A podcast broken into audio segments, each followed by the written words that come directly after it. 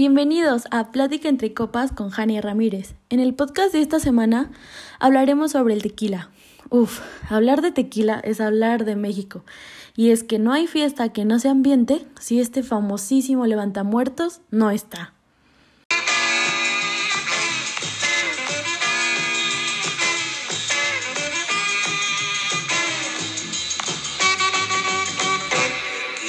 ¿Alguna vez se han preguntado cómo el conocido licor de tequila adquirió su popularidad y se ha convertido en una de las opciones más famosas de consumo para fiestas de todo el mundo?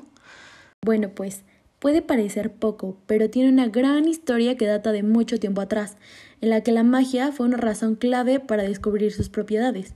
La curiosidad y la creatividad de los hombres dio su gran importancia en su vida cotidiana. Bueno, sin más preámbulo, ¿qué es el tequila? El tequila proviene de una planta de la familia de las agaváceas, que es el agave tequilana Weber variedad azul. Existen alrededor de 295 especies de agaves distintas y solo una puede utilizarse para producir esta famosísima bebida. Con algunos otros agaves de otras especies se elabora el mezcal y el pulque, así que esta sería la primera gran diferencia entre tequila, mezcal y pulque.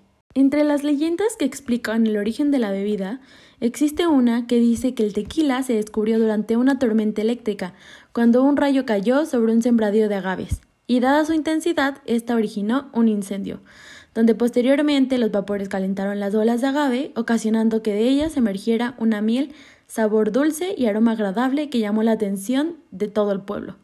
Quienes descubrieron que al fermentarse, esta tenía poderes relajantes y efectos de euforia al beberla.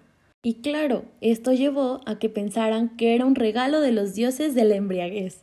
Es por eso que en muchas pinturas se hace referencia a la historia de la bebida. Y podemos ver al dios Baco en ellas.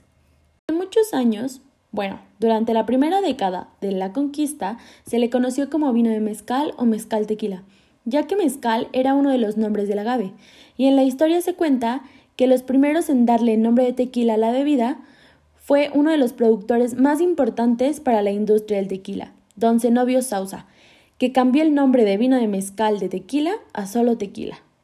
Realmente fue hasta que dos familias principales que viven en la conocida ciudad de Tequila que el mezcal tequila vio una luz en los negocios comerciales, la familia Cuervo y la familia Sausa, Iniciaron el movimiento tequila y obtuvieron incluso permisos del rey de España o gobernadores mexicanos para vender sus productos tan sabrosos. Cuervo empezó a embotellar la bebida mientras Sausa era el primero en llamarle tequila. Ambos participaron en una competencia amistosa que revolucionaría la industria a una etapa que iba mucho más allá. Gracias a los impuestos de tequila, muchos de los edificios del centro de Guadalajara se construyeron y cinco primeros sistemas de agua comenzaron a aparecer. Pero bueno, ¿cómo es que surge este elixir de la vida? Intentaré explicarlo de una forma sencilla para no aburrirlos.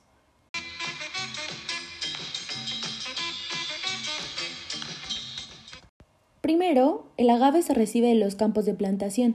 Al llegar a la fábrica se hace un muestreo de los lotes para determinar el total de azúcares a través de un método de titulación. Después viene el desgarrado del agave.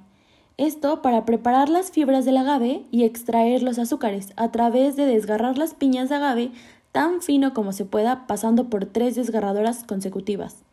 Posteriormente se hace la extracción a los azúcares contenidos en la fibra desgarrada del agave y estas se extraen con la ayuda de un difusor, el cual realiza un proceso de suave extracción y ya de aquí se obtiene el jugo del agave y el bagazo. Después inicia el cocimiento. Los azúcares contenidos en el agave, como la inulina, son compuestos complejos que deben ser transformados en azúcares fermentables. Esto toma hasta 6 horas para completar la conversión de inulinas en fructuosa y glucosa. Y aquí es donde inicia la magia. Comienza la fermentación anaeróbica que se lleva a cabo en tanques de acero inoxidable usando una mezcla propia de levaduras y nutrientes. Cada tanque Dura de 24 a 28 horas con temperaturas que varían de un inicio en 32 grados centígrados y terminan en 33. Después viene la filtración. Todos los tequilas son filtrados utilizando distintos medios, comenzando con una filtración en frío a través de un filtro de carbón que remueve el exceso de los compuestos grasos que puedan dar una apariencia turbia al tequila. Otros procesos de filtrado aseguran que no haya partículas presentes en el líquido y dan el acabado brillante a nuestros tequilas. El siguiente paso solo lo llevan algunos tequilas. En este caso, los tequilas reposados son madurados en contenedores de madera de roble, al menos por dos meses. Los tequilas añejos se maduran al menos 12 meses en barricas de roble blanco, y los tequilas extrañejos deben reposar al menos 36 meses en barricas de roble blanco. Imagínense, debemos pasar meses para poder consumir un buen tequila. Y por último, se realiza el mezclado. En este proceso se agrega agua desmineralizada, es añadida para ajustar la graduación y se hacen pruebas para asegurar la consistencia en cada perfil de los tequilas de acuerdo a las casas tequileras. Todas las marcas deben ir sin organismos genéticamente modificados, libres de gluten y con certificado kosher.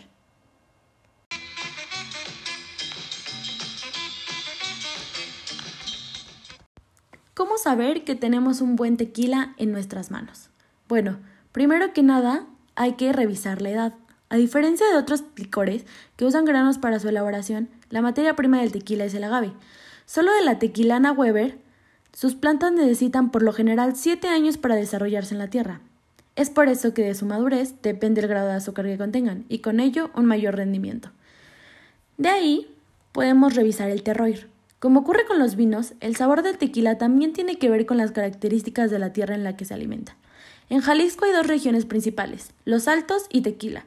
La tierra mineralizada de la primera aporta una bebida con alta concentración de azúcar, que entrega notas afrutadas y aromas dulces, mientras que los agaves sembrados en las cercanías del volcán de la segunda entregan sabores cítricos y herbales. El añejamiento. Un tequila blanco se caracteriza por sus notas cítricas es el que se puede envasar al término del proceso de destilación. Después vienen los reposados, que se guardan entre 6 y 8 meses en barricas de roble. Los añejos se guardan un año, los extrañejos más de 3 años y las reservas más de 8 años. Los tequilas oro son la combinación entre un blanco y un reposado. Un destilado envasado como reserva tiene un proceso de al menos 15 años, 7 para que el agave llegue a su madurez y 8 de guarda. Pureza. En la etiqueta de cada uno de los destilados se indica el porcentaje de agave que contienen. El tequila tradicional tiene 100%, pero la norma oficial mexicana autoriza que para que reciba el nombre de tequila solo es suficiente que el licor de agave sea un 51% de la botella. El restante puede ser azúcar de caña. Entonces, ojo con lo que dice en la etiqueta, ya que la mayoría de los que contienen un 100% lo informan, y los que no solo mencionan que es un tequila mixto. Y aquí van dos mitos que todo mundo ha escuchado sobre el tequila. Uno, ¿el tequila no provoca cruda? Se dice que el 100% de agave si se toma puro no suele provocar cruda al día siguiente y que si se mezcla con otros ingredientes o alcoholes la historia cambia. Bueno, desde mi punto de vista, los efectos de la cruda tienen mucho que ver con la cantidad y la frecuencia de alcohol que se consuma.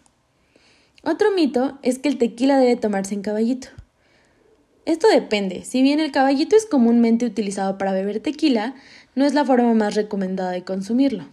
De hecho, existe una copa especial que permite percibir de mejor manera sus cualidades.